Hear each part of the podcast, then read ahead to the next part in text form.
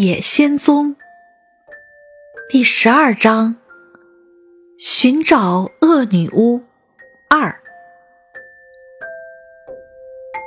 在恶女巫的衣柜里，有一顶金色的帽子，周围镶了一圈钻石和红宝石。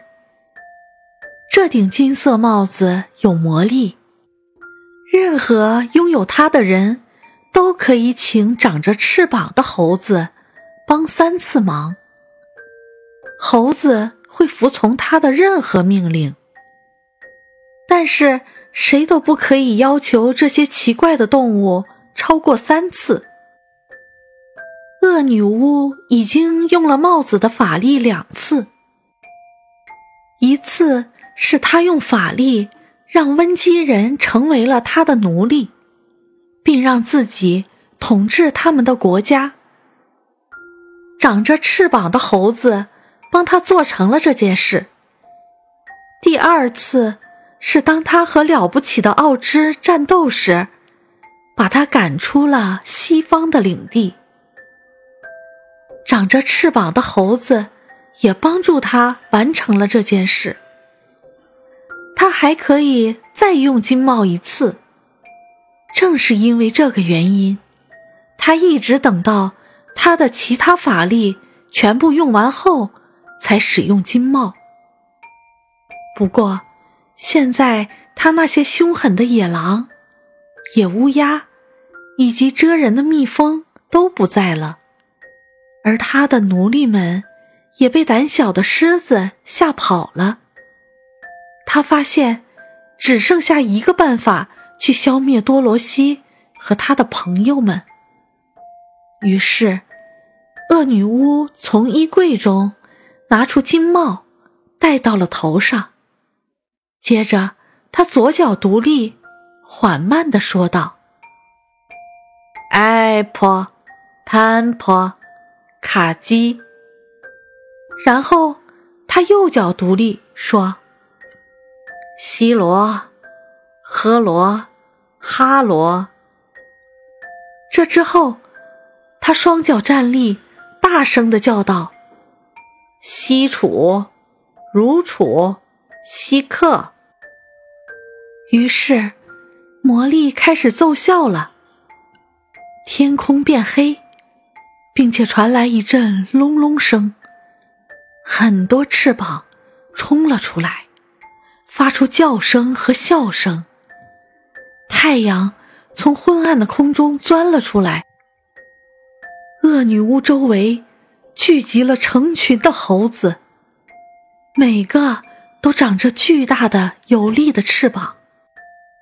其中一只最大的猴子，似乎是他们的头领。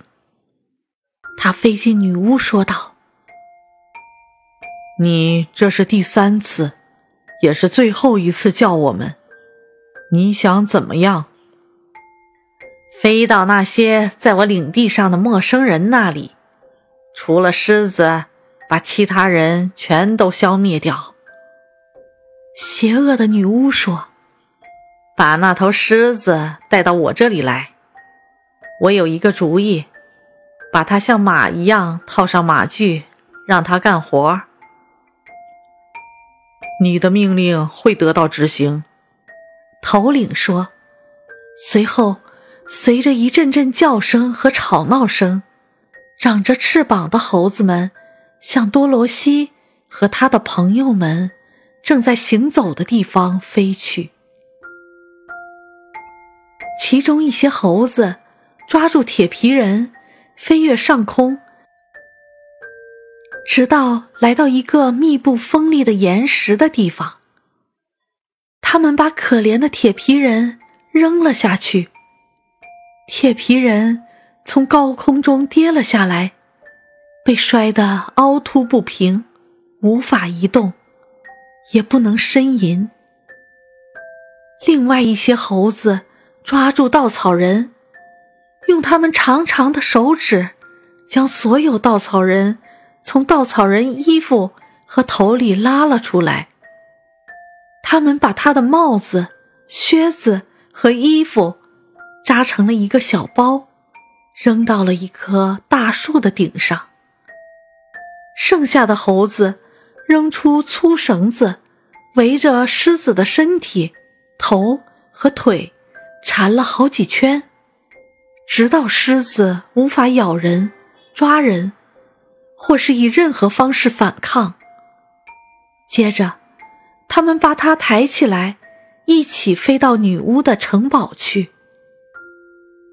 在那儿，狮子被关到了一个围着高高铁丝网的小院子里。这样一来，他就无法逃走了。但是他们没有伤害多罗西一根汗毛。他抱着托托，站在那里，目睹了他的伙伴们的悲惨命运，以为很快就会轮到他。长着翅膀的猴王飞向他，张开长长的、毛茸茸的手臂，丑陋的面容狰狞的笑着。但是，当他看到他额头上好女巫留下的印记，就立刻停了下来，并且示意其他猴子不要碰它。我们不敢伤害这个小女孩。他对其他猴子说：“因为他是受到善良的法力保护的，这种法力比邪恶的法力要更强大。我们所能做的，就是把他带到恶女巫的城堡去，把他放在那里。”于是，他们小心翼翼的用胳膊轻轻托起多罗西。带着他飞速的穿过云层，来到城堡，然后把它放在了前门的台阶上。接着，头领对女巫说：“我们已经尽我们所能执行了你的命令。铁皮人和稻草人都被消灭了，狮子被捆在你的院子里。”我们不敢伤害这个小女孩，以及她手中抱着的狗。你对我们群体的法力现在就结束了，你再也见不到我们了。接着，长着翅膀的猴子又叫又笑的飞入空中，很快便消失在视线中。当恶女巫。看到多罗西额头上的印记时，她既惊又怕，因为她非常清楚，无论是长着翅膀的猴子，还是她自己，都无法伤害这个女孩。他低头望了望多罗西的脚，看到了那双银鞋子，便害怕的开始颤抖起来。因为他知道，这双银鞋具有强大的魔力。最初，女巫试图从多罗西身边逃走，不过，她偶然看到了女孩的眼睛，发现他们背后的目光是如此的单纯。小女孩并不知道银鞋赋予她的神奇力量。于是，恶女巫一边笑一边想：“我还是可以把她弄作我的奴隶，因为她不知道如何使用她的魔力。”然后，他严厉的、粗声的对多罗西说：“到我这里来，看你是不是可以按照我说的去做每件事。”因为如果你不做，我就会结束你的生命，就像我对待铁皮人和稻草人那样。多罗西跟着他，穿过城堡中许多漂亮的房间，来到厨房。女巫命令他洗干净罐子和壶，拖净地面，并用木材生火。多罗西顺从的开始工作，尽他所能的努力去干，因为他对恶女巫决定不杀掉自己感到高兴。多罗西努力的干着活。这时，女巫觉得自己应该到院子里给狮子套上像马一样的马具。只要他想驾车，就让他拉他的两轮无篷车，这样一定会让自己很高兴。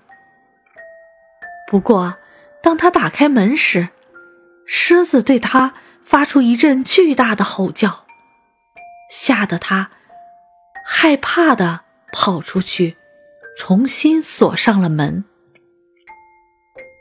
如果我不能给你套上马具，女巫透过门上的铁条对狮子说：“我可以饿死你，你什么都吃不到，直到你按照我的想法去做。”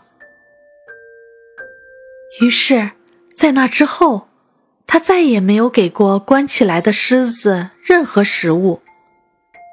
但是每天中午时分，他都会来到门口问。你打算带上马具吗？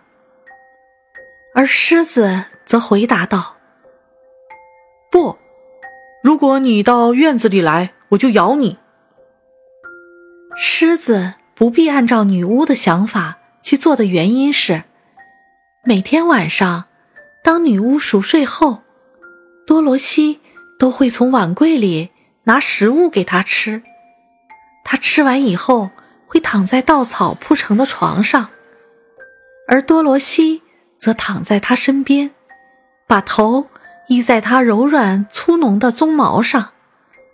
他们一起讨论遇到的困难，试图找到逃走的办法。